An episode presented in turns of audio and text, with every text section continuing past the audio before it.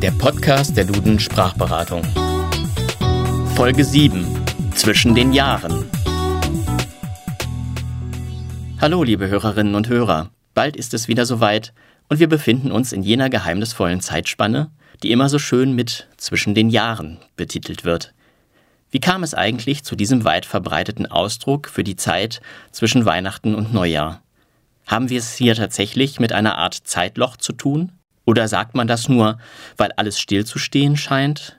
Wir haben nachgefragt bei Evelyn Knörr von der Duden Sprachberatung. Ja, zwischen den Jahren sagt man nicht, weil in diesen Tagen die Zeit scheinbar stillsteht, sondern weil es die Zeit zwischen unterschiedlichen historischen Jahresanfängen ist. Vor über 2000 Jahren, ganz genau im Jahr 46 vor Christus, wurde im Zuge der julianischen Kalenderreform der 1. März als Neujahrstag vom 1. Januar abgelöst. Relikte der alten Jahreseinteilung finden sich übrigens noch heute in unseren Monatsnamen. So heißt der September, der ja bekanntermaßen der neunte Monat im Jahr ist, übersetzt eigentlich der siebte, von lateinisch septem. Oktober der achte, November der neunte und Dezember der zehnte. Also der Jahresbeginn war dann der 1. Januar. Aber wie hängt das jetzt mit der Zeit nach Weihnachten zusammen? Das kam so, dass in christlicher Zeit sich nochmals Terminverschiebungen für den Jahresanfang ergaben. Je nach Region war der Jahresbeginn dann zu Ostern oder noch häufiger zu Jesu Geburt am 25. Dezember. Als offizieller Termin blieb aber immer der 1. Januar erhalten. Somit lieferten sich der 25. Dezember und der 1. Januar gewissermaßen ein Kopf-an-Kopf-Rennen um den Jahresbeginn.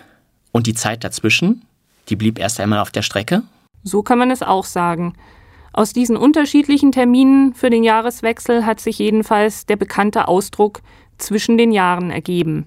Mit der gregorianischen Kalenderreform im Jahr 1582 setzte sich dann übrigens endgültig der 31. Dezember als letzter Tag des Jahres durch. Apropos Jahreswechsel. Eine Frage, die gerade jetzt in der Sprachberatung häufig gestellt wird, müssen wir zum Schluss noch klären.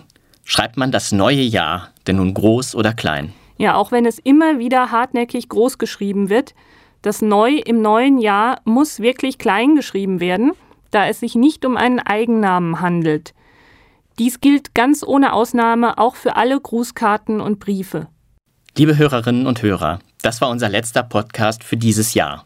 Die Duden Sprachberatung wünscht Ihnen allen ein schönes und friedliches Weihnachtsfest und natürlich ein glückliches neues Jahr. Auf Wiederhören im neuen Jahr.